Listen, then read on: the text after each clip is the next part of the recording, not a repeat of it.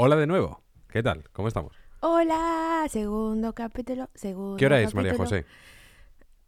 Hora del segundo capítulo. Hora del segundo. Bien, bien respondido, porque te iba a decir, no, alguien nos puede estar escuchando de día, alguien nos puede estar escuchando de noche, alguien nos puede estar escuchando por la tarde, Muy de mañana. muy de mañana. Sí. ¿Cuál, o sea, el, el peor momento para escuchar un podcast, ¿cuál es? En la mañana recién despertado. Como que no acabas de entender exactamente. Exacto, exacto. O sea, no procesas, ¿no? Exacto. No escuchas ni tu propia voz interna eh, de escuchar un podcast. Pero hay gente que se levanta con mucha energía, ¿eh? Ya puede ser, pero Yo, no. yo soy muy... Es verdad. Sí. Yo Yo, no. yo hablo demasiado por la mañana. Yo no. Bueno, yo hablo demasiado en general, probablemente. Es verdad. Yo hablo muy poco en general. Las personas que nos oyen ya lo saben, ¿no? Probablemente. Ya, ya. Ya se han dado cuenta. Oye, pero en este capítulo que van a escuchar, las cosas parecen que no. Me callo un poco, ¿no? Ajá, y yo hablo un montón. Contra todo pronóstico. Claro, la gente. Ahora a lo mejor la gente se piensa que lo hemos hecho como a propósito, como para balancear. Pero esto en realidad lo que lo que la gente va a escuchar ahora. Pues así salió. María José acaba de tocar un, un dong, ¿vale? Un bong de estos de. Así. Estamos celebrando el, el nuevo año académico, ¿sabes? Una disculpita. El- estamos grabando esto el último día de curso. Es verdad. Entonces María José acaba de dar por concluido el curso. ya, Ha ya, hecho pum. Tenía que avisarle a todo el edificio. Claro. Bueno. eh, no sé qué estaba diciendo. Eso, que lo grabamos a la vez, ¿no? Vamos a seguir hablando con Ana Sofía. Sí. Discusión de Kentucky parte 2. Parte 2. Hay mucha gente que ha dicho que le ha gustado mucho la discusión, pero que le gustaría haberse leído el libro. Eso es verdad, mucha gente nos dijo eso. Entonces. Ya se pueden haber leído el libro. Exacto. De hecho, Les dimos tiempito. efectivamente. De hecho, en este episodio creo que es, se habla de cuánto creemos que la gente tarda en leerse este libro. O sea, creo, creo que hay una parte en este episodio que cortamos mucho. Entonces, claro, Sí, no sé sí. exactamente lo que está. Pero hay una parte que creo que sí que está. De que si es rápido de leer o no. Exacto. De cuánto tarda una persona en leerse este libro. Sí. Y creo que tú dijiste como tres días o sí.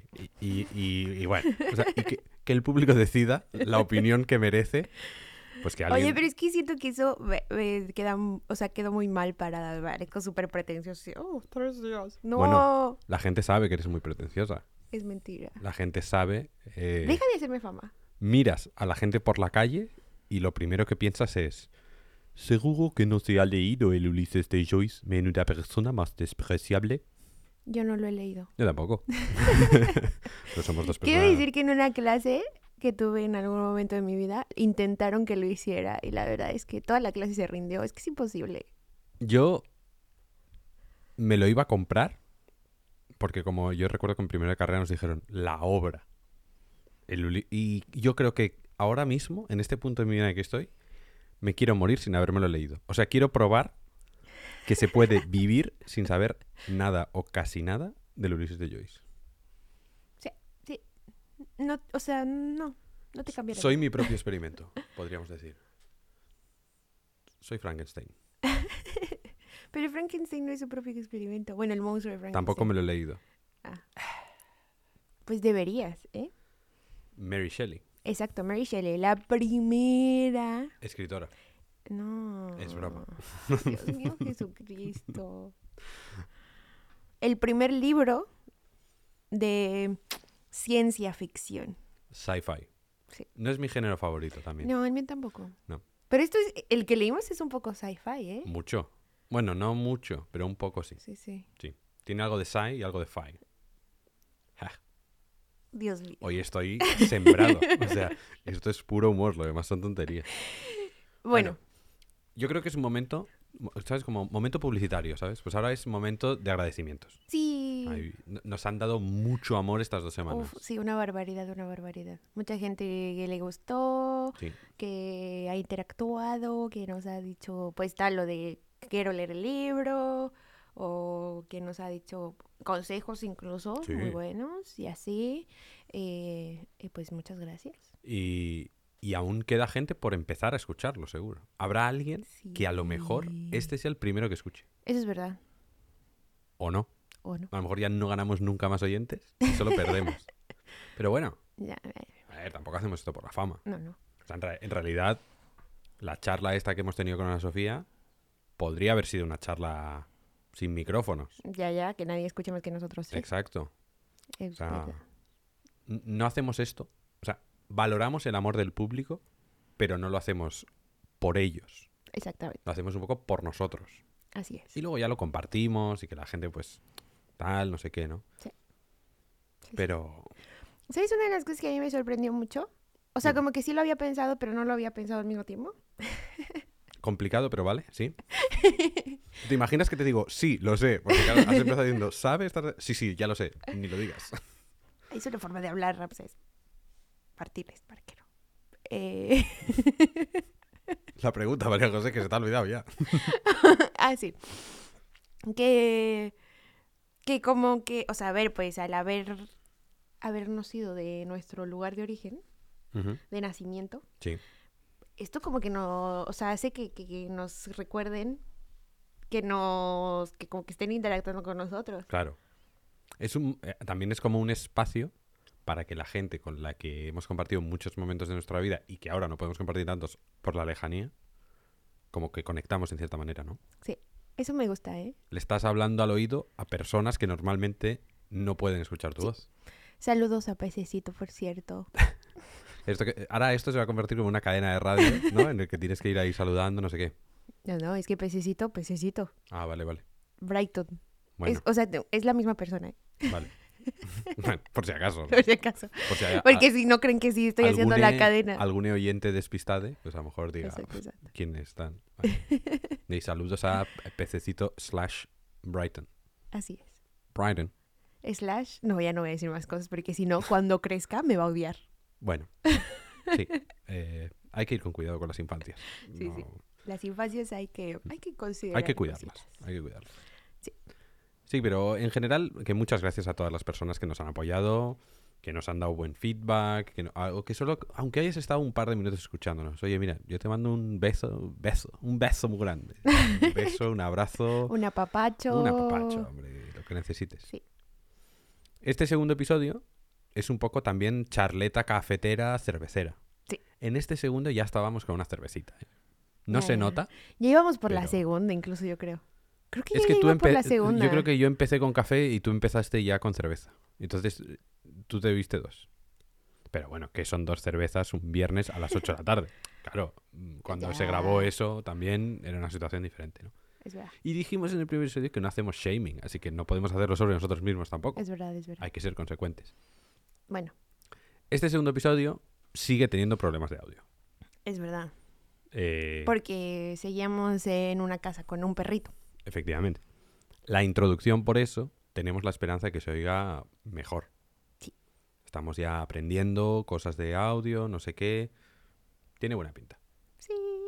Y para el futuro, si todo va bien, pues intentaremos solventar los problemas de audio. Sí, ya en todo el capítulo. Claro. No solamente en el. Que no parezca que estemos dentro de una cueva. Aunque bueno, siempre un poquito de cosas así, un poquito de ruido, un poquito de basurita, Ya, ya. marca de la casa, ¿no? Sí. Como bien, pero tampoco tanto. Ya como mi bonga hace rato. Efectivamente. De golpear el micro o algo, no sé, a lo mejor. Yo qué sé. ¿Quieres hacer algún efecto sonoro que le rompa los tímpanos a alguien? No. Vale. La cara con la que mira María José de ¿qué, qué- estás haciendo? ¿Te quieres callar? Por favor, no, no, no, no, no. no, no. Eh, maravillosa. Pero bueno, como esto solo es auditivo, pues yo me quedaré con esa imagen y ya está. Eh, y nada, eh, esta conversación es un poco recorte, ¿no? Hay par- partes que están, hay partes que no están. No lo vais a saber nunca, pero en esa conversación se habló de una persona que tenía hemorroides y no diremos quién soy. Eh, disclaimer, no tengo hemorroides, simplemente se hicieron un par de bromas sobre eh, No tiene. Tenía. Eh, no tenía en ese momento tampoco, así que no pasa nada. Eh, y si las hubiera tenido, pues no pasa nada. Pues sí, no pasa A ver, nada. que no las tuve. Ahora, es que ahora parece que sí que las tuve y que estoy intentando ocultarlo. Pero bueno, dicho lo cual, yo creo que ya sin más dilación podemos pasar al episodio. Sí. ¿no? Así que la gente disfrute un poquito de esta segunda parte de la charla. Es un poquito más cortita también. Sí. Y, y nada, ya de aquí a saber a dónde. Ahora, de momento, un poquito de viaje en el tiempo hacia atrás, ¿no? Bienvenidos otra vez.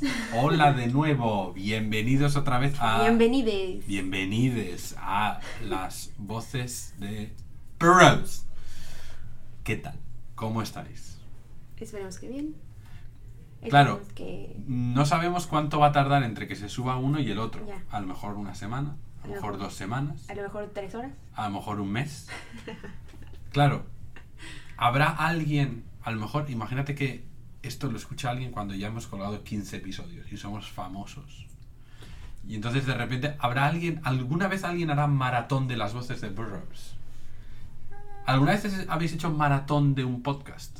Y os habéis escuchado seis Sí. episodios Uh, sí. O sea que hay Cuando empecé a escuchar Radio Ambulante, Radio Ambulante, les un amamos. saludo a Daniel Alarcón por si alguna vez nos escuchase. Y a Carolina Guerrero, la CEO. La CEO. Pero es que yo no he escuchado a Carolina Guerrero. Pero Yo la he conocido en persona. No, no. pero luego a mí me llama pretencioso por decir que conozco el memeverso. ¿sabes? Eso no es. Carolina Guerrero no se acuerda de mí, pero yo me acuerdo Sí, de ella. sí, sí, de acuerdo. Y de Daniel Alarcón. Ah, Ahora, si ahora no- de verdad esto lo está escuchando Daniel Alarcón y Carolina Guerrero, probablemente se acuerde de ti mal. Ya, Diga, ya. Ay, no. la tía esta. ¿Cómo que se.? Eh, No, no, no, Carolina Guerrero. O sea, lo digo desde un plan de fan. O sea, Ya, ya. no cualquiera puede ser CEO de John Lennon tenía muchos fans también, ¿eh? No, no, no, no. Ah, ¿Qué te pasa? No, Carolina Guerrero no. el límite de la admiración. Un tema muy de Kentuckys. Sí. Ay, Dios mío. ¿Sabes? A veces nos pasa que eh, eh, en, en tipo programas así como que hacen unas gimnasias mentales para volver al tema que Ya, ya. dices, hostia, Maromas Mm. le dicen en mi barrio. maromas. Maromas. Hostia, maromas. una buena maroma sería, ¿no? Esto. Es que- ahora hay que redirigir esto a Kentuckys en algún momento. Ya, ya.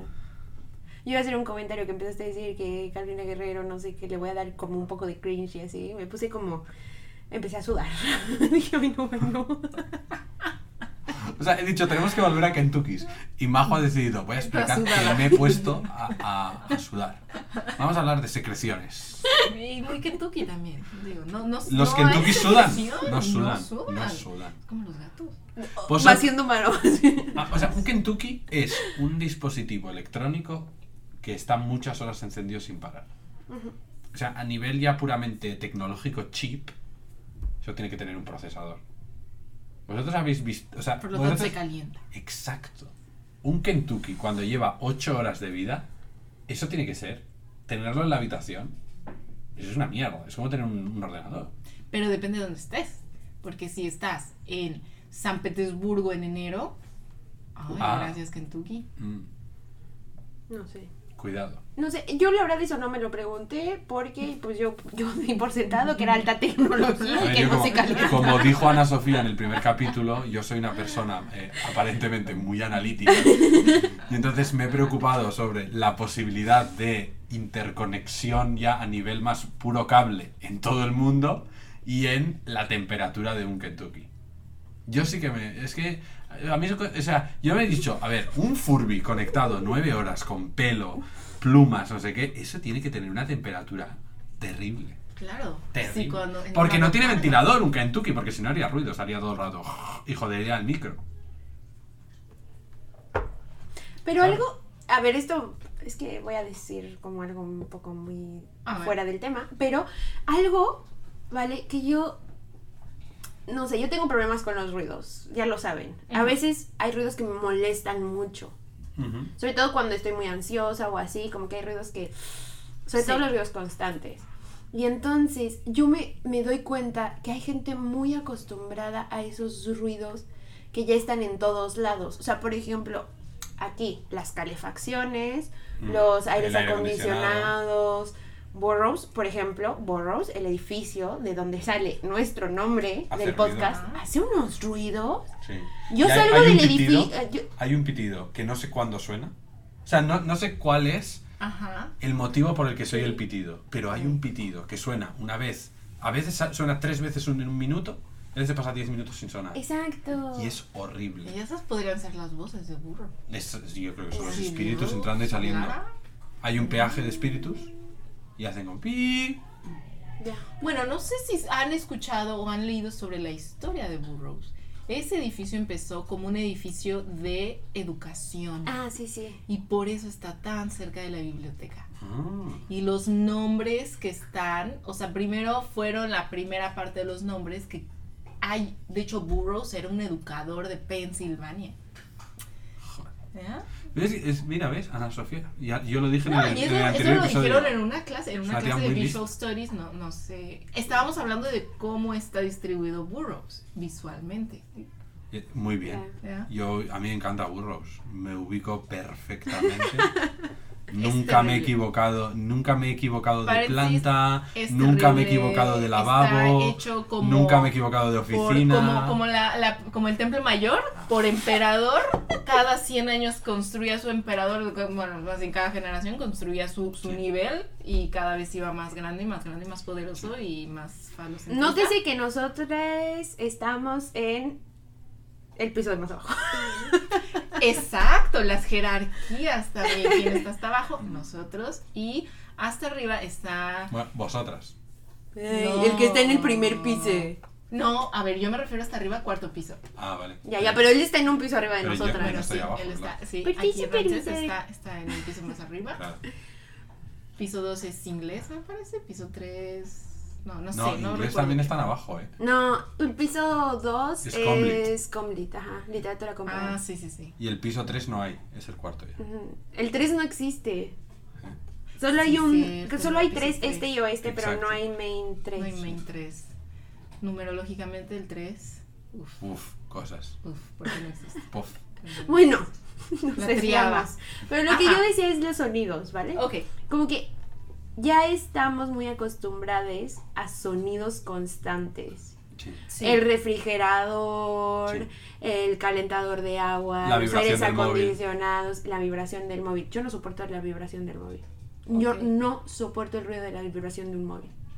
Yo he aprendido a. Exacto, yo duermo con el móvil bajo la almohada, ¿Qué? vibra y no me despierto. ¿Qué? ¿Duermes? No. Sí. Está, está loco. No lo Sí. Y, y lo peor de todo es que, claro, No. a raíz de despertar a Andrea, mi querida esposa, oyente fiel de este podcast, Sí.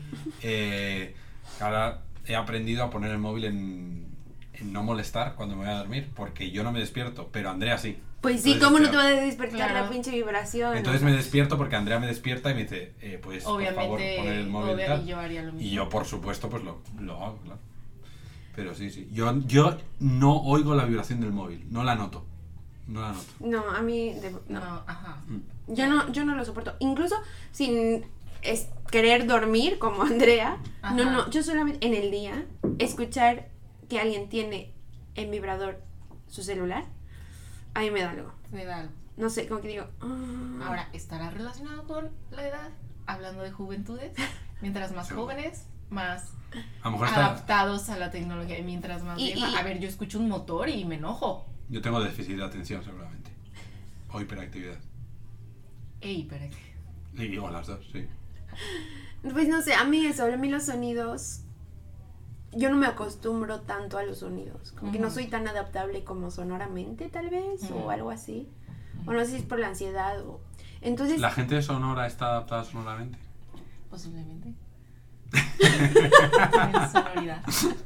Claro, es que... Un saludo a nuestros amigos, Saludos amigues a de Sonora. Sonora. Eh. Sí, hermosillo. Claro, no, es que eh, nuestros amigues del podcast, Sí.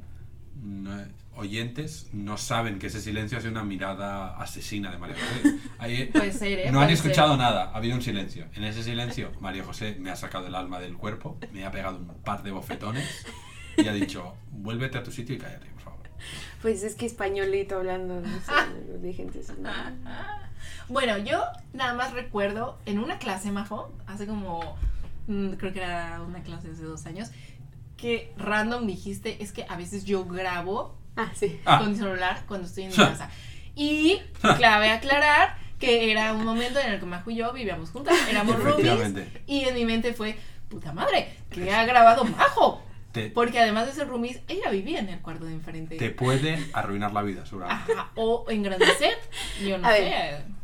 Uno, no. Grabo no para arruinarle la vida a las personas. Uy.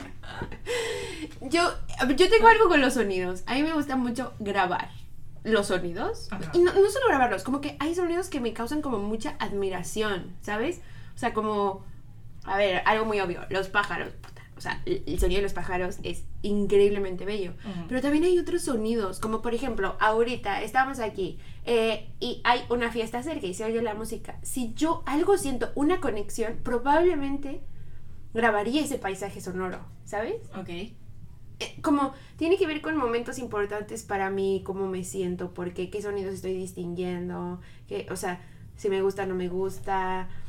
Entonces a veces son personas hablando, a veces la verdad sí son personas hablando, personas que lo siento, invado su privacidad, hablando de que toque, sí, privacidad.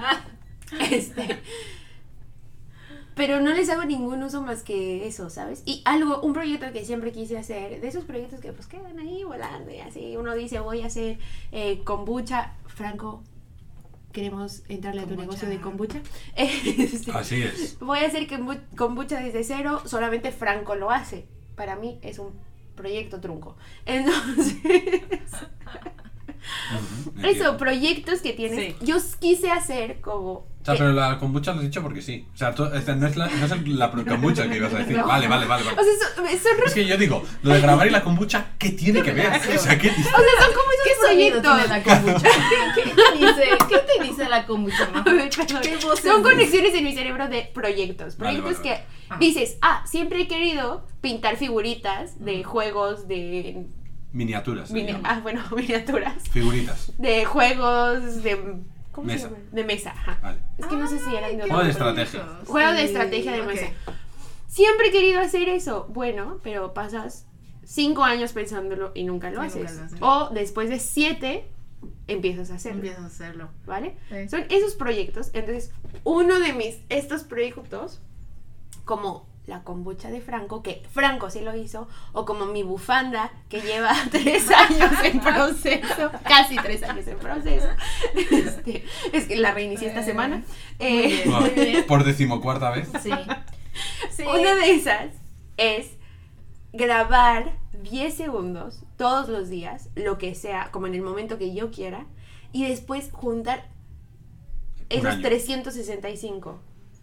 ¿Y cómo se escucha un año en mi vida? ¿O qué es lo que decidí recolectar sonoramente Ujú. un año en mi vida? Esto- eso- yo lo he visto eso gente grabando en lugar de solo audio. O sea, Ah, con ajá. Sí. pero yo O solo con, la- quiero- con los gestos, ¿no? Hay una tómate una foto una vez Ah, al no, día. sí, cada- yo, lo he visto- cada yo día. conocí una persona que lo había hecho y lo tenía hecho, pero grabando. O sea, todos los días grabó un vídeo de 10 segundos. Pero no hablando, sino un día era hablando, un día era andando, un día era en clase, un día era viendo un partido, un día era en un concierto, y así todo el año. Y Entonces, yo lo he visto eso. yo quería es muy hacerlo. bonito, ¿eh? Yo quería hacerlo con los sonidos, ¿vale? Ujú. no, no lo he hecho. Llevo Sí. mucho tiempo queriendo hacerlo, no lo he hecho. Pero justamente porque tengo una relación extraña con los Con, sonidos. con los, los Y entonces algo que he estado, o sea, que he pensado por mucho tiempo y es constante es cómo nos acostumbramos a sonidos que no deberían de estar necesariamente ahí. Eso, una cosa es que al lado de tu casa hay un árbol, ¿vale? Y hay un pájaro que vive ahí y entonces todos los días escuchas el pájaro y te acostumbras al sonido de ese pájaro. Ujú. Y otra cosa es, te Sí, acostumbras la construcción. te acostumbras a la construcción que lleva un año fuera de tu casa. Ya. El Old Sí. Main y las campanas Las cuentan. campanas Ándale. del. En las campanas del Olmen, eh, te acostumbras a el sonido del aire acondicionado, te acostumbras...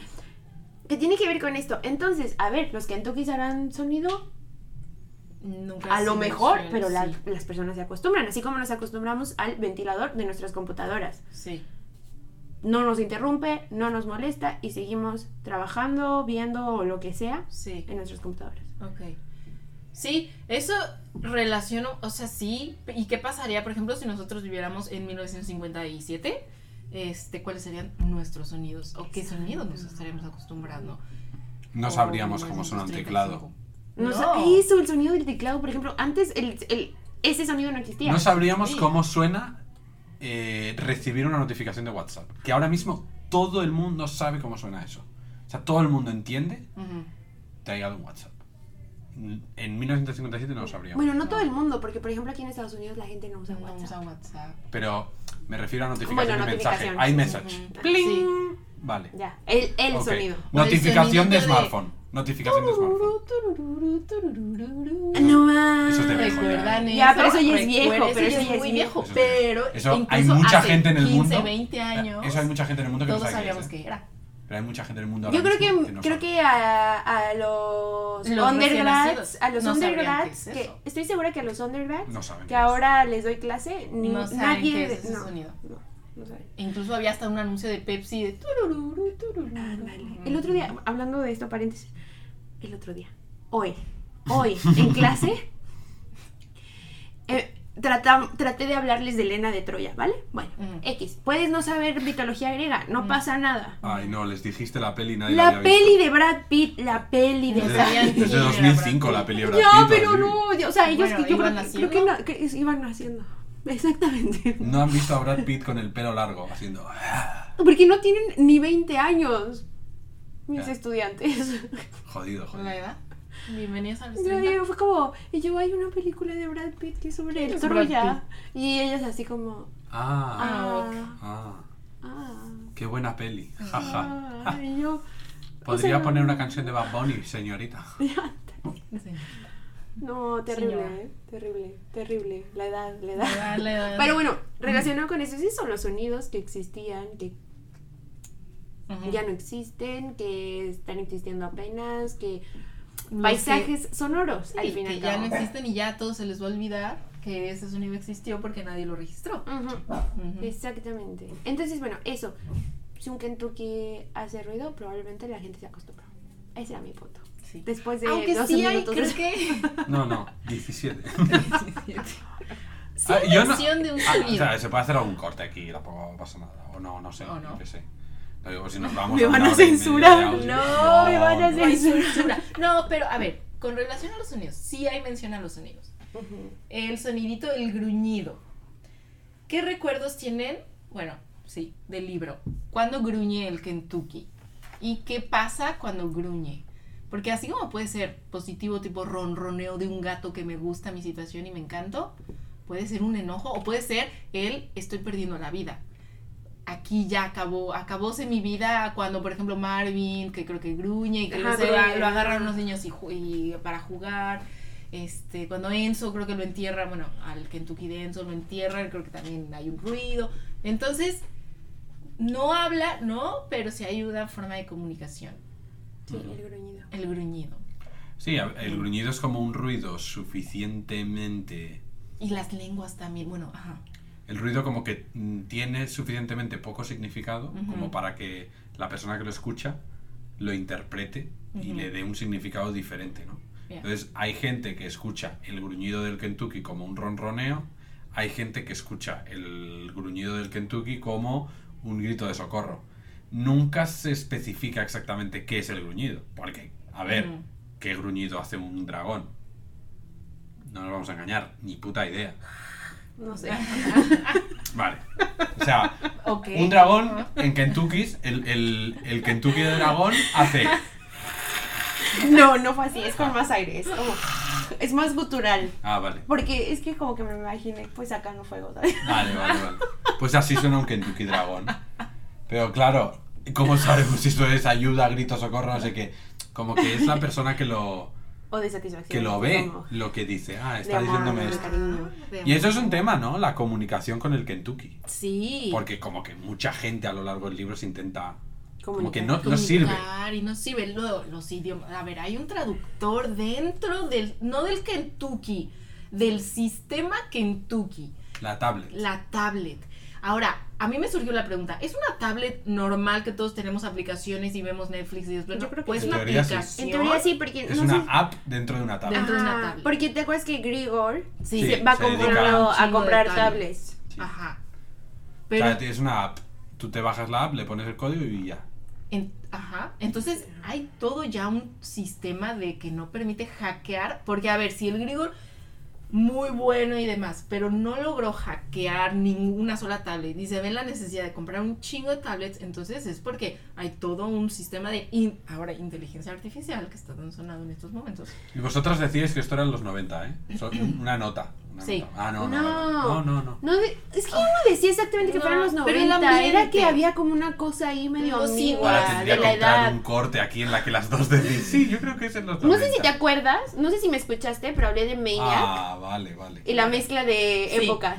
Ok. Ajá. Y más bien el ambiente que se sentía en los 90. Es que ustedes eran jóvenes. Ah. Pero al final de los 90, 1998 a año nuevo de 1999 a 2000, había un ambiente de miedo, de lo siniestro, de lo que es que no sé qué va a pasar, porque es el apocalipsis, porque no sé qué, porque el 666, porque las computadoras van a Ajá. empezar a caminar y correr. El miedo se ve aquí en esta, en esta, no, en, sí, en esta novela. ¿Es una novela? Buah, bueno, eso ya es una pregunta que. Esa es un poco pretenciosa, ¿no? Pero. Es pretenciosa. Creo que, a ver, me gustó en cuanto a cómo está construido. Cambiando, no de tema, pero bueno. ¿Cómo está construido? Hay, ¿Por qué hay relatos que son cortos y donde se desarrolla como más el acto o la acción? Y hay otros que se desarrolla muchísimo más la psicología del personaje. Y hay unos que se meten muchísimo, porque, por ejemplo, el de Alina, el de Marvin, El el, de de Enzo, eh, El sí, de Gregory, y el de la chica, eh, no, la señora que vive en Perú. O sea, Emilia. Emilia. Y hay otros, por ejemplo, con el que abre el, el- el libro, que es unas chicas. chicas que ni siquiera. Ah, no, una sola creo que tiene nombre. No, las tres, creo. Ah, las tres tienen nombre. Sí, una es. Cindy, Amy. Amy, no sé quién. Ah, y posiblemente es en Estados Unidos. Bueno, no sé. Yo creo que eran argentinas, ¿no? Ah, es que cuando hablan tienen tildes en argentino. Ya, pero Samantha Jones Ya, por eso. Yo lo había entendido como. No sé. Pero Sí, seguramente Katia, no. Amy, no sé qué. South Bend, sí es en Estados Unidos. Toma. Está hablando de South Bend. Bueno, Se deshace todo lo que hemos dicho ya. Ah. Dios. Mm, no, no. sí. Bueno, no sabemos dónde está. A ver, de esto se trata también las charlas de café, ¿no? De Exacto. hacer un Ajá. poquito de, de hablar de cosas sin saber. Sí, ver, sí. por favor. Pero el punto es que hace, y también que estén tan intercaladas las historias, hace que como que no te claves en una sola. Sí. Y así como termina el relato, sigues con otro relato relacionado con Kentucky. Y no es que dejes atrás el, el relato previo, pero ya hay algo en donde quieres seguir con el nuevo relato y el otro pues, no te enganchas tanto. Pero es estratégico, eso que sea, los cortes, Sí. ¿no? Y hay unos que ni siquiera, sí, hay unos que son muy cortos. Sí, que son dos páginas. se O sea, repiten y se repiten. Ajá. Ajá. Por ejemplo, no sé, el de que es un asilo de ancianos. Sí. Que creo que una Uh, enfermera dice como, ¿por qué no comprar unos Kentuckys y pueden Sí. ayudar a, A los abuelos. a los, ab- a los A tener ancianos compañía. a tener compañía, a tener interacción, a tal, no sé qué? Y como su jefe dice, va, va, va, Sí, y compran creo que dos y todo Y sale mal. Sí. O sea, el primero se desconecta. Y el otro Sí. se tira. Y el otro, tira. el otro lo empieza a seguir una, un anciano, una persona mayor, le empieza a seguir, no sé qué, y como no, yo no quiero cosas, estar no sé qué, esto, y Se tira a una, piscina. a una fuente, ¿no? O algo Sí, así. algo así. Ajá. Yo Y que dura poco- eso como dos páginas. Ajá. En mi cabeza la verdad es que se volvió un poco cómico porque me recordó a Michael Scott cayéndose en el capítulo de Office en la en el koi pond ahí lleno de, de peces y tal, la verdad. Yo sé que no tenía nada que ver, pero yo vi a Michael Scott cayéndose en la ríes. fuente Es y dije, claro. ay coño. Que yo ahí tengo como dos teorías, ¿vale? Ok. De cómo la estructura esto de capitulitos, no sé Sí. qué, historias que son más largas como la de Alina, pero que aún así están intercaladas. ¿No? Sí. Yo, o sea, yo le vi como dos motivos o no sé. Una es como, como la más entendible o así, que es estas novelas eh, posmodernas, por ponerle un nombre, Noventeras. pero que, Ajá. que es como las experiencias son diferentes, ¿vale? Ajá. Como no, no escoger un personaje, un protagonista, y esa va a ser como la experiencia totalizadora.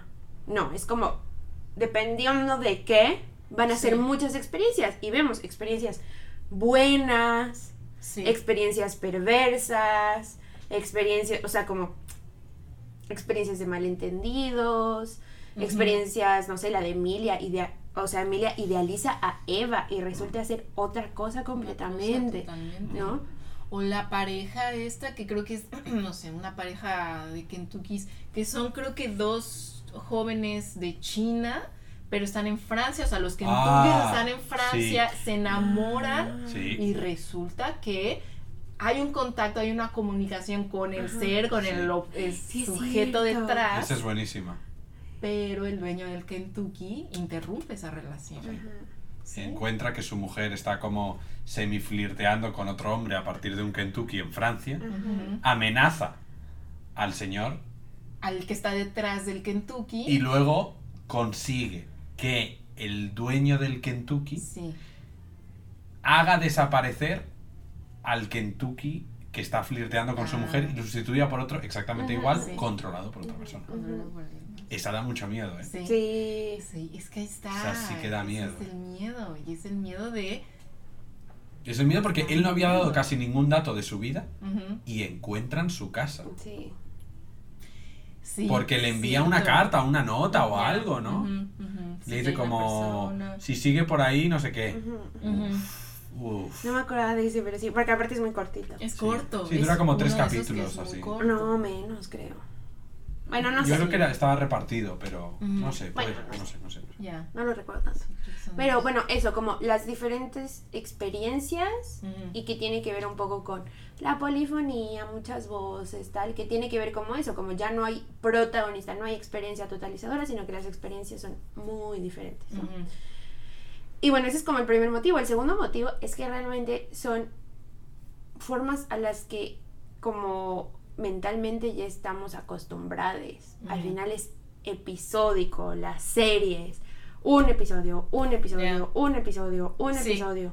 Corte por escenas, Sí. también. Corte por esta escena, escenas, esta tal, esta. O sea, Sí. Es, es Es- un libro, sí, Escrito como un guion. pero está escrito, ah, Sí. mm, sí, algo así. O sea, Videojuego, esto es, esto es completamente, yo siento que es completamente adaptable a una serie. Sí, total. Completamente Black. Mirror, claro. Black es- es, Mirror, que es un episodio de Black Mirror con Sí. eso, 10 actores. Sí, y el hilo conductor Sí, es un sí, sí. Kentucky.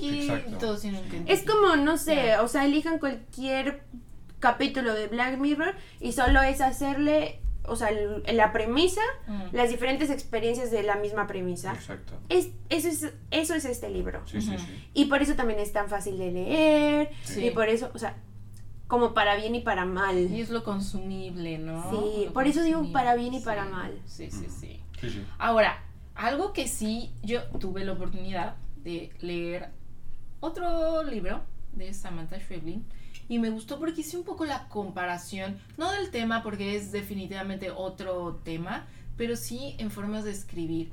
Y verdaderamente Samantha Schweblin es la diosa de los cuentos.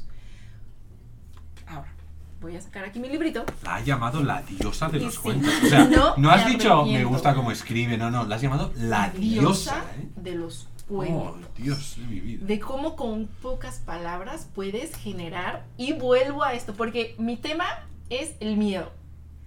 Cómo de manera corta esta mujer autora diosa de los cuentos genera miedo.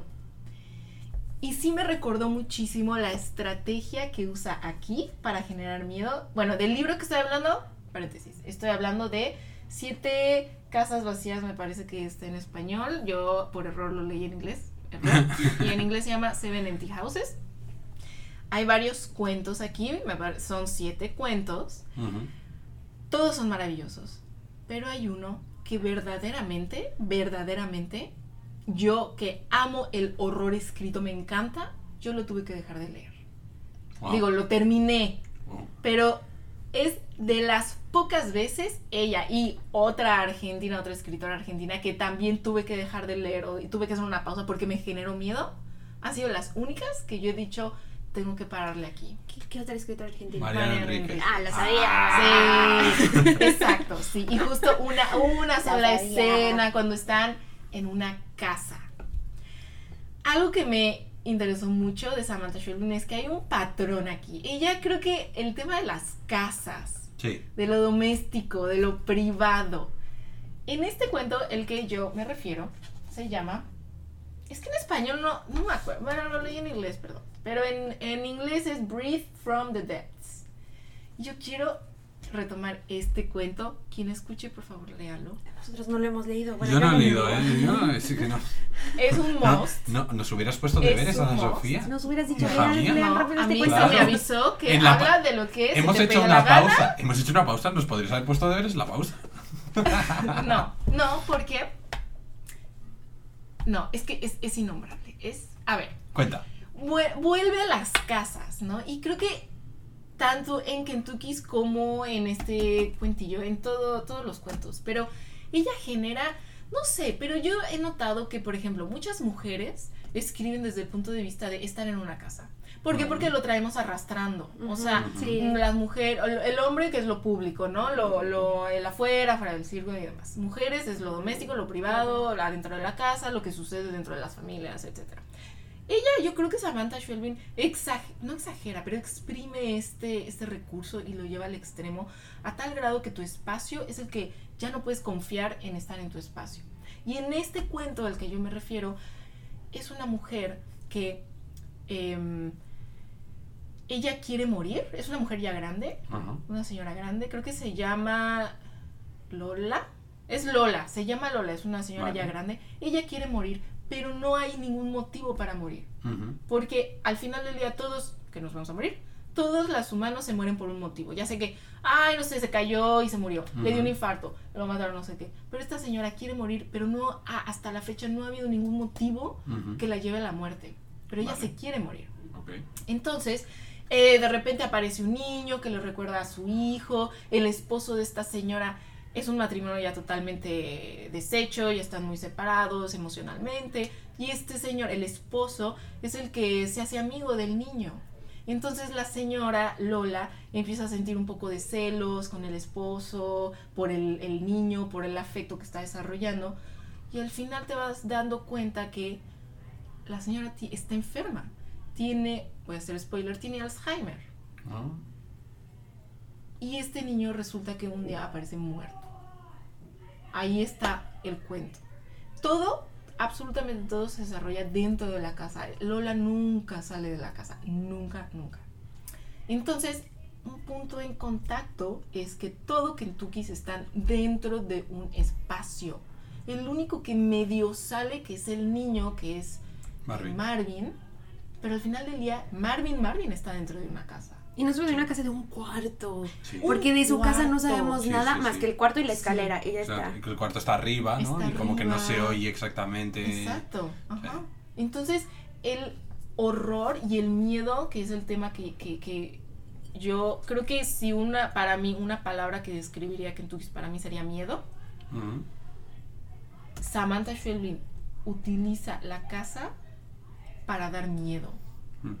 Y lo lleva al extremo, porque nadie nunca quiere tener miedo dentro de su espacio, dentro de su casa.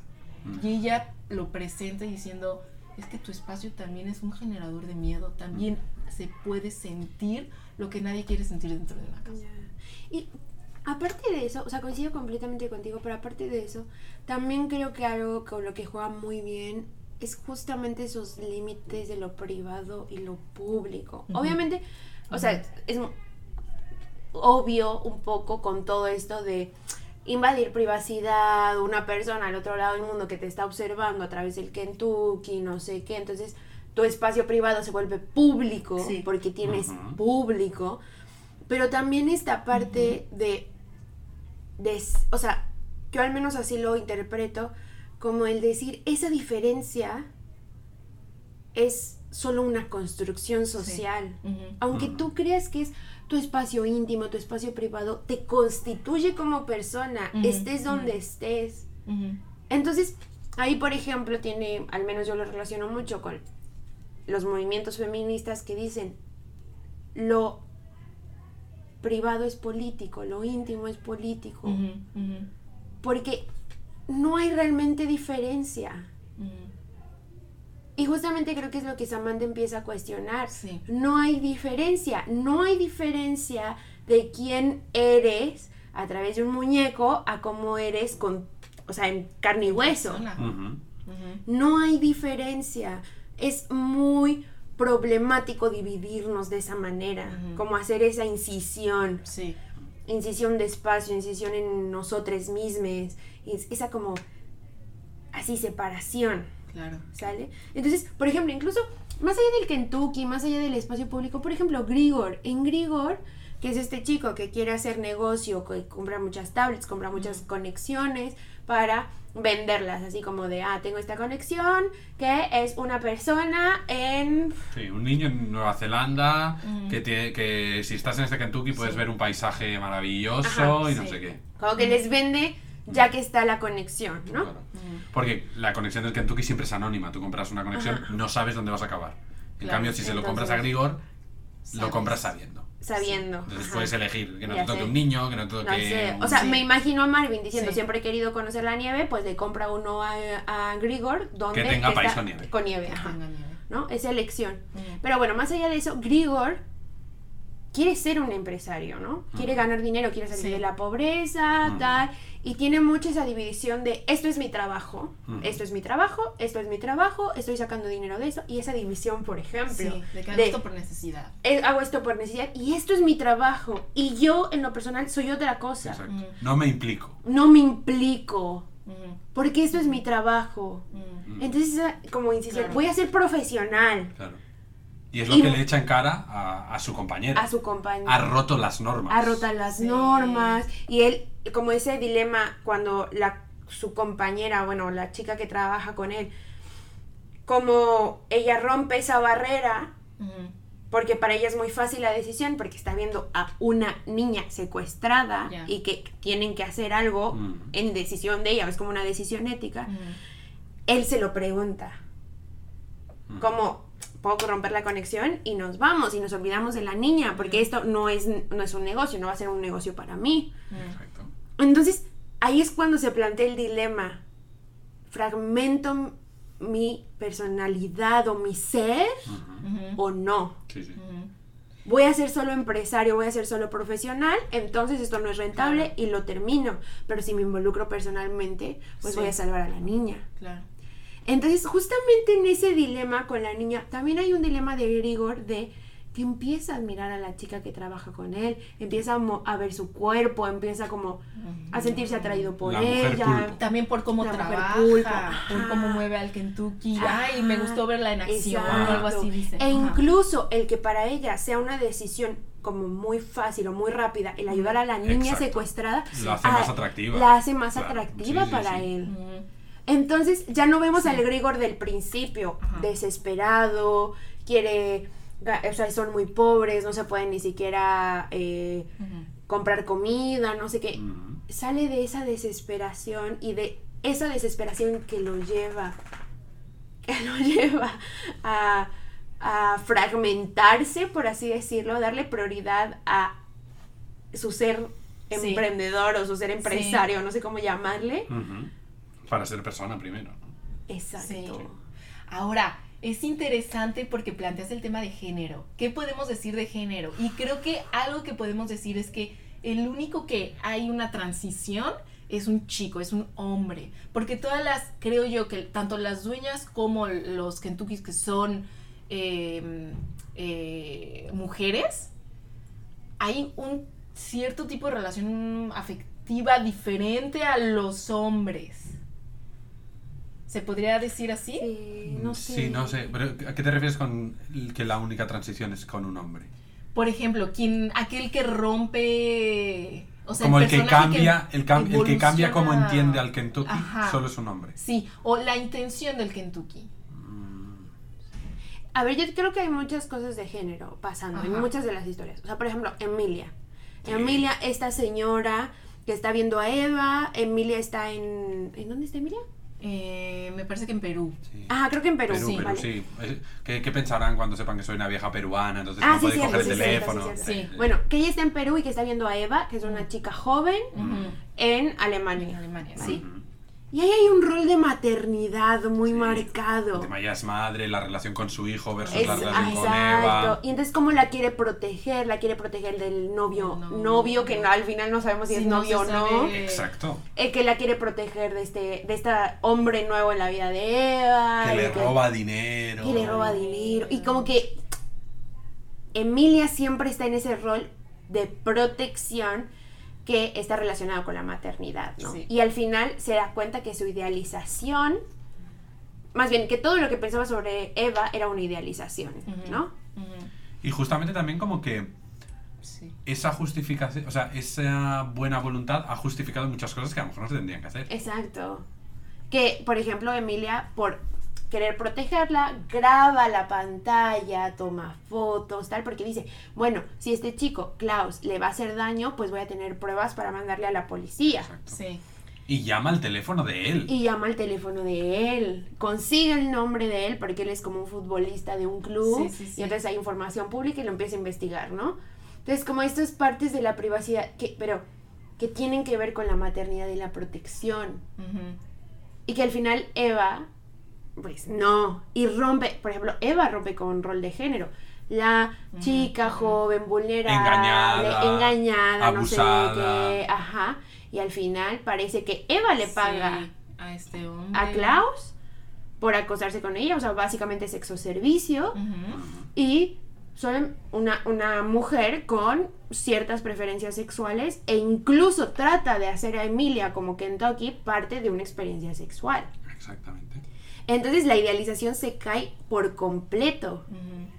Y, y la novela tampoco condena a Eva, porque Eva No, no, tampoco es que haga nada malo. no, no. Simplemente que rompe la, ideali- la idealización de Idealización, Emilia. exacto. Entonces, esas cosas de género. Y Sí. por ejemplo, algo que yo pensé mucho es la historia de Enzo, ¿vale? Enzo, un señor italiano que tiene un hijo, está divorciado, eh, Recientemente divorciado. Ajá, recientemente Sí. divorciado. Después sabemos que él ganó la guardia de Luca, del hijo, eh, porque la ex esposa probó que la ex esposa no era como lo suficientemente estable para tener la guardia de Luca, no sé qué, bla, bla, bla. Y llegan al acuerdo de comprar un Kentucky para que el Kentucky les ayude con el niño, ¿no? Y entonces es idea de ella. Y él al principio no quiere. Después se encariña mucho con el Kentucky, ¿vale? Se Incluso mucho, el se niño encariña no mucho. quiere. Y el niño Eh. insiste. maloso con el Kentucky, lo encierra. lo- Ajá, lo trata de que no de se batería, cargue, todo eso, ¿no? Y así, es, esa constante tensión. Y al fin, o sea, al final, quien se da cuenta que hay algo mal con el Kentucky, que el Kentucky eh, No. no. es tan bueno como parece, es la ex esposa, la mamá de Luca. Sí. Y es la que empieza a insistir de des- desconéctalo, hay Por que- el tema de pederastia. de pede- exacto. Pedofilia. Ah, pedofilia, pedofilia. Sí, pedofilia. Y entonces ella es la que se da cuenta, ¿no? Y entonces ahí te- al menos yo me empecé a dar cuenta, uno, que vemos todo desde la perspectiva de Enzo. Entonces es la ex esposa loca, Sí. la ex esposa inestable, la tal, ¿no? Y como siempre haciéndola menos. Sigue como un poco enamorado de ella, pero la hace menos, la hace Sí. la loca que no ve lo que él hace bien, que no sé qué y tal. Y sí tenía un punto. y tenía un punto, y tiene que ver con que al final las mujeres o quienes tenemos una identidad que no es la de hombres, no es masculina necesariamente, somos más vulnerables y estamos más acostumbrados a esa vulnerabilidad que nos hace darnos cuenta más de Ujú. los riesgos. Ujú, ujú. Entonces para él es como, es mi cuate, el Kentucky es mi cuate con el que me tomo cervezas de vez en Sí. cuando y cuando le pedí un poquito más de intimidad pues me empezó a huir y ya está, pero no ve ese riesgo y ella lo ve Sí, y dice, wow, wow, wow, no quiero esto cerca de mi hijo. Y yo también veo en, en esa dinámica de Sí. diferencia de género algo también relacionado con la tecnología. Sí, sí. O sea, mi mujer, Ya. que, que va a saber mi exmujer Sí. de un bicho tecnológico. Claro, de usar una tablet. Nah, Uy, y para eh, esto hombre, lo de no, Emilia. Ahí claro, sí. Por supuesto, yo, hijo- yo como hombre que sé cómo funciona, que soy el que Sí. lo carga, que soy el que cuida del bicho, Sé quién es. yo sé a ciencia cierta que no va a haber detrás un pedófilo. Ujú, Detrás está Mister, ujú. que es un señor que pues no sé por qué un día se enfadó conmigo, solo, pero ya ¿no? está. Ajá. Es una buena persona. Sí.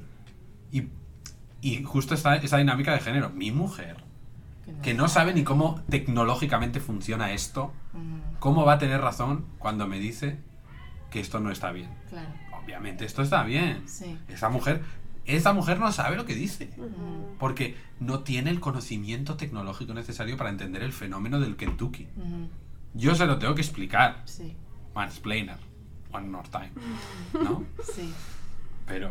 Entonces, o sea, hay como cositas ahí que obviamente responden al género. Género. También, por ejemplo, Grigor. Grigor es más fácil el fragmentarse como empresario, como esta persona que le está sacando negocio a los Kentuckys, a la chica que trabaja con él. La chica toma la decisión de inmediato. Ve a una niña secuestrada y dice, tenemos que hacer todo lo necesario para sacarla de ahí. Y Grigor se la tiene que pensar. Ujú. Entonces, yo creo que ahí tiene que ver con que roles de género, mujeres y, per- y- e identidades disidentes, que estamos más acostumbradas al riesgo, sabemos identificarlo más rápido por método de adaptación, pues pura Claro. sobrevivencia, supervivencia, no sé cuál es el término correcto. Eh, de vivir mucho. ajá, Supervivencia. Oh, Vivir. Ah, vivir. sí. Eh, como ese, ese... Y también más vulnerabilidad, Eh, como también esta parte de o sea que yo lo relacioné un poco también por lo de Enzo que es que este tipo de tecnología que es pública o sea que te haces como público pero al vez, a la vez es anónimo hay un fenómeno de que los hombres empiezan a mostrar emociones empiezan a mostrar enojo por Twitter, se meten a estos chats anónimos para hablar de sus preocupaciones, de sus sentimientos, de... Hay más vulnerabilidad en los hombres a través de la tecnología que en las mujeres. Ok. Porque las mujeres tienen en la vida real o en la vida no digital, Amiga. tienen amigas, tienen más por roles de género. Sí. Estamos más acostumbradas a hablar de nuestras emociones. Sí, entre amigas me refiero, sí, sí. Entonces sí. qué casualidad que. Enzo se siente más cómodo estando con el Kentucky y Sí. querer tomarse una cerveza con el Que Kentucky con su amigo que panadero con su Que con su amigo. que ni siquiera quiere ir a pescar con su amigo. Claro. Sí, sí. Y cuando quiere ir a pescar, Claro. dice: Me llevo al Me voy a llevar al Kentucky. Aunque Carlos se moleste, Esa. Lo acabará entendiendo. Sí, Sí. Claro. Y por ejemplo, Alina teniendo una conexión muy emocional con su Kentucky y Sven sacándolo la parte artística Y comercial. y comercial. O sea, entonces como ese diferentes tipos de relaciones, de qué tiene que ver lo público y lo privado. Entonces como al final los hombres se sienten más cómodos en lo público porque es donde los roles de género los han encapsulado, pero al mismo tiempo tiene que ser un poco anónimo para demostrar esa parte emocional que no pueden demostrar en teoría, obviamente. En, bueno, no en teoría, en, en estos roles de género injustos. Sí, es por el mismo motivo por el que, por ejemplo, Sven es un hombre, se presenta como un hombre hermético ante su pareja o ante el- sí, el- su pareja o la persona, Sí. que literalmente un, hombre que ni siquiera se da cuenta que su pareja le está dejando cáscaras, Cáscaras de de mandarina mandarina. debajo de la almohada y se da cuenta después y su reacción es de lo más gris y apática que un ser humano podría tener, Sí. ¿no? Pero al final Alina no sabe cuál es la interacción de Sven, que es su pareja, con el Kentucky hasta el final. Sí. Entonces está entre un poco, no celos, pero como la, mm, eh, la duda de Alina por qué es lo que está pasando, qué es lo que Sven le está dando, o cuál es la interacción que tiene que no tiene conmigo este Kentucky, ¿no? Sí. Claro. ¿Y qué, qué pensáis de, en, en este rol de género y tal, de la traición final de Sven? O Uf. sea, porque como antes hemos hablado de Alina, tal. Yo creo que más que la tristeza que me dio, como el darnos cuenta de Alina, tal, no sé qué, a mí me dio mucho más. O sea, Coraje. me- es- es- a mí me enfadó mucho más la traición de Sven. Ya. Sí. Maldito desgraciado. Sí, O sea, muchísimo exacto. más. Yo quería, bueno, sí, que de esas ganas que el pe- quieres que el personaje haga algo, entonces quería que Alina agarrara sus chunches y le gritara Pero- en plena exposición. Pero hubiera sido hasta peor. Porque hubiera quedado ella como la mujer loca despechada. porque claro. encima ella no tenía razón. Porque había tratado mal al Kentucky, no sé qué. Que era un niño detrás Claro, del Kentucky. Porque ella está en la exposición y todo el mundo la está mirando como diciendo, ala. Sí. Hay, Eres- una- hay un eres señor, tú, sí, hay eres un tú. señor que la ve muy mal, creo, o algo así, se arregla los lentes o algo así. Exacto. o sea, Ya. Pero Sven, o sea, sí. y sobre todo Sven traiciona la, la confianza de Alina, que es como la persona que probablemente más intimidad le ceda ¿no? Sí. en la realidad. Pero además también traiciona la confianza y la privacidad de otras personas. Ya. Porque hay tres más en la misma situación. Y hay tres personas que no son ni Alina. Sí. Y no, sí, claro. Y también como que vende la privacidad del, del que mira y del que es Del que mirado. es O sea, como un total como de seis personas así. Y una de ellas siendo como su pareja sentimental, afectivo sentimental, lo que sea, ¿no? Uf, Claro. a mí eso me dejó frísimo, Sí. ¿eh? Y que- como que en todas las No historias... salgáis nunca con un artista. Jamás. Como... Porque como, ¿Cómo? como dice igual el cuento, huelen feo. es verdad, es verdad, ajá, es verdad. dice. Dice que no huele sé. feo. Dice que Es huele verdad. feo. Que es muy guapo, Carmen, o sea, la amiga de Alina dice que huelen feo. que es muy guapo, pero que huele feo. Huelen feo. Y que tiene que abrir las ventanas de la biblioteca donde Carmen trabaja a cada vez que un artista llega, ¿no? Sí. Sí. Bueno, alguien acaba de vomitar y no vamos a dar detalles. Y no van a pensar que Rafa se que yo. No, no. Dios. Pasa. Eh, a ver. Gracias por escuchar eh, lo que sea que haya sido esto. Yo anticipo que va a ser. O sea, tenemos tanto bruto que ya, yo ya no sé ni cuánto va a salir. O sea, tenemos Ajá. como más de dos horas de charla. Ajá. Esto estará cortado, Sí. cercenado, asesinado. No sabemos qué verá la luz. A lo mejor no sabemos. Bueno, no sabemos, ¿no? Sí. Pero lo, lo importante es que es una charla. Al menos yo me lo he pasado muy bien. Yo también. Muy bien. Sí, yo también. Maravilloso. Y. Y nuestros invitados animales también se lo han pasado muy bien. Sí. Claro que sí. No sé si también llegó Un a abrazo. Sí. Eh, para cerrar, yo quería decir, ¿no? Em, ¿Tú recomiendas el libro, Ana Sofía? Sí, a ver. Yo sé que en, en un salón de clases, sobre todo estudiando literatura, la pregunta bloqueada y cancelada y más horrible del planeta es, ¿te gustó? ¿Te gustó? Pero no estamos en un salón de clases. En, mis, en mi salón de clases Me encantó. sí se pregunta eso, ¿eh? Ah, Muy bien. Muy bien. pero Lo recomiendo, sí lo recomiendo, eh, pero creo que me quedo... A ver, lo recomiendo totalmente como un, un, eh, un acercamiento, una forma de... como ciencia ficción, con mix con el tema de la inteligencia artificial, con el mix de las redes sociales. Pero creo que sí, yo recomiendo a Samantha Schweblin. No he leído la otra novela que me encantaría, pero me que recomendaría más Siete casas vacías. ah, Y. pues am- te pongo deberes, Ana Sofía. Ah. Gracias por haber venido al podcast Las No, de. Burros. Muchas gracias. Gracias por haberte invitarme. leído el tiempo Sí. récord, el libro, para poder Sí, charlar ¿qué con nosotros. ¿Qué pedé? Eh, pero ahora, Bien. el, lo valió. el lo valió. favor que le tienes que hacer a la humanidad ¿Leer el otro? No, es descubrirle Samantha, Samantha Shevlin a alguien. Le tienes que regalar Kentuckys o Siete Ah, Casas. Vacías a otra persona. a alguien. Bueno, a mí Para me seguir con el el libro. caso de Samantha Shevlin. Y perdón, pero Rita lo mordió un poquito. Ah, no así- pasa nada. Ah. Recuerdos de Rita. Sí, pero no lo mordió mucho. Así que ya está. Ahora, pues. Eh, y esperamos, al igual que Ana Sofía va a hacer con una nueva persona, que en el futuro, pues a lo mejor sucederá, ¿no? Que esperamos que también le hayamos descubierto o que le hayamos propuesto una buena lectura a alguien. Sí. que os haya gustado el libro o no, dejadnos saber si os parecemos Sí. unos completos inútiles ¿A por decir les gustó? barbaridades. Literal, ¿les gustó? A mí me ha gustado, a mí me ha gustado bastante, sí. Ay, me gustó. Muy bien. Sí. Sí. Pero, ¿saben? No es de esos libros que volvería a leer. Ok. Yo creo que es que mm, es como Black Mirror, literalmente. Una vez Sí. visto el capítulo, como que, a ver, lo puedes volver a ver y está bien y a lo mejor verlo con alguien que no lo ha visto. Sí. Pero como que una vez como que ya entiendes la premisa y recuerdas las historias, como que el golpe de efecto si lo vuelves a leer es mucho menor. Ujú. Ya, ya, El cuando ya sabes que Alina está con un chavalillo en lugar de con un viejo Sí. pajero, suena diferente. Suena, sí. Y la decepción. No, no Ya quieres no va a volver a sentir claro. la decepción. Ya no me- Nah, ya no, doler no la me, traición. no me rompe igual el corazón el final. Ajá. ¿no? Ok. Sí. Pero sí, a mí me gustó, a mí me gustó. Sí. sí, creo que eso pasa con, con emociones muy negativas. Creo que no queremos volver a releer algo que nos causó ah, picor y dolor. Eso, sí, pero también que, que, que no vas a sentir con la misma intensidad. Entonces, ¿cuál es Mm. la...? Sí, de volver, sí, ¿para qué sufrir, verdad? No. Sí.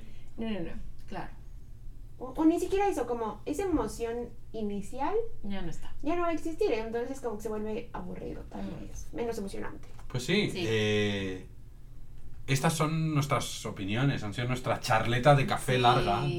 Ha empezado con café, ha terminado con cerveza. O sea que ha cumplido. Ha cumplido.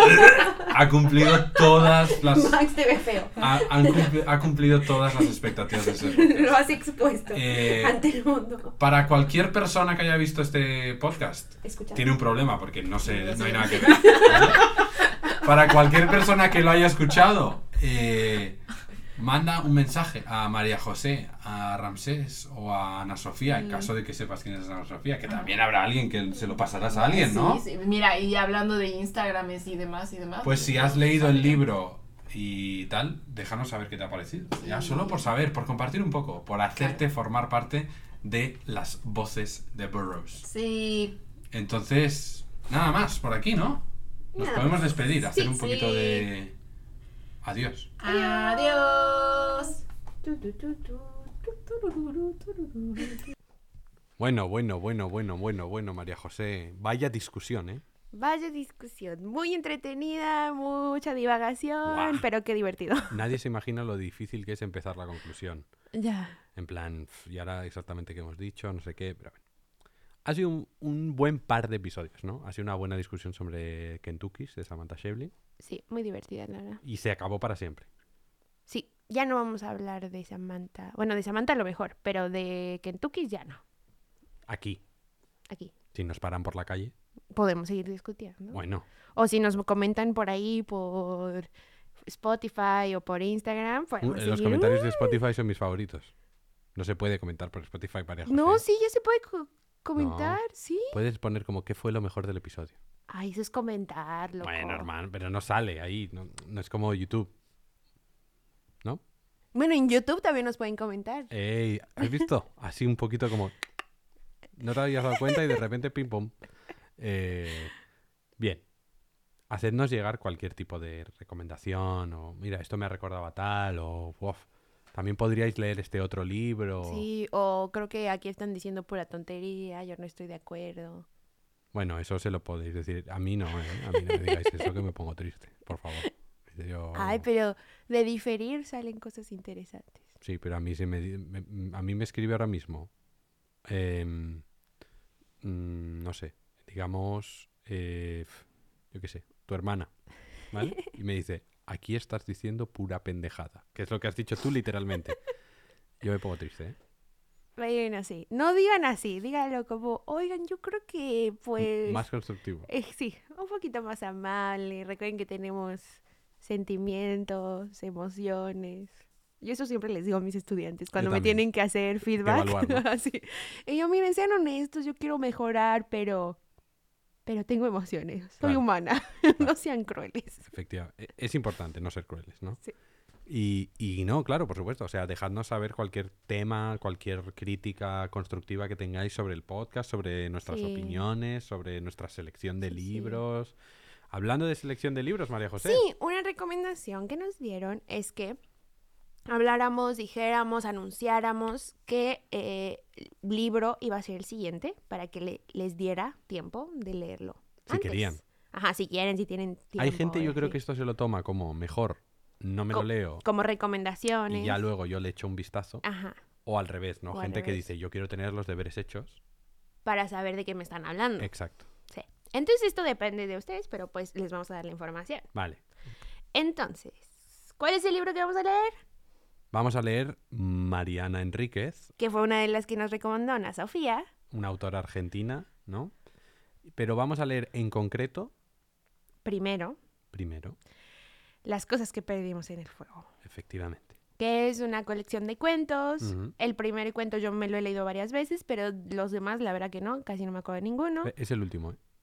Ah, ¿no era el primero? No. Ah, miren, pues ya se, De- ya se ven que no me acuerdo de Dentro nada. del libro de cuentos hay muchos cuentos y el último se titula como el propio eh, La propia como el colección. propio colección, las cosas que perdimos en el fuego.